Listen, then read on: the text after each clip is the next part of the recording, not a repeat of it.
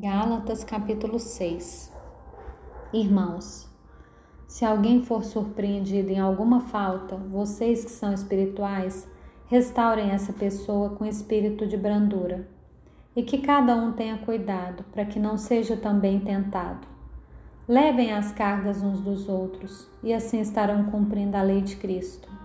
Porque se alguém julga ser alguma coisa não sendo nada, engana a si mesmo mas que cada um examine o seu próprio modo de agir. Então terá motivo de gloriar-se unicamente em si e não em outro, porque cada um levará o seu próprio fardo. Mas aquele que está sendo instruído na palavra, compartilhe todas as coisas boas com aquele que o instrui. Não se enganem, de Deus não se zomba pois aquilo que a pessoa semear, isso também colherá. Quem semeia para sua própria carne, da carne colherá corrupção. Mas quem semeia para o espírito, do espírito colherá a vida eterna.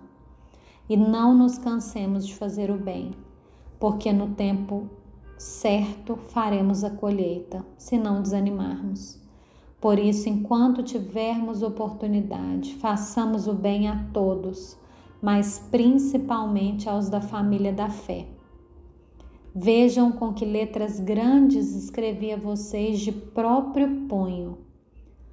Todos os que querem ostentar-se na carne, esses querem obrigar vocês a se deixarem circuncidar e agem assim somente para não serem perseguidos por causa da cruz de Cristo pois nem mesmo os que se deixam circuncidar guardam a lei, mas querem apenas que vocês se submetam à circuncisão para que eles possam se gloriar na carne de vocês. Mas longe de mim gloriar-me, senão na cruz de nosso Senhor, Jesus Cristo, pela qual o mundo está crucificado para mim e eu estou crucificado para o mundo. Pois nem a circuncisão é coisa alguma, nem a incircuncisão, mas o ser nova criatura. E a todos os que andarem em conformidade com essa regra, paz e misericórdia sejam sobre eles e sobre o Israel de Deus. Quanto ao mais, ninguém me moleste, porque eu trago no corpo as marcas de Jesus. A graça de nosso Senhor Jesus Cristo esteja com o espírito de vocês, irmãos. Amém.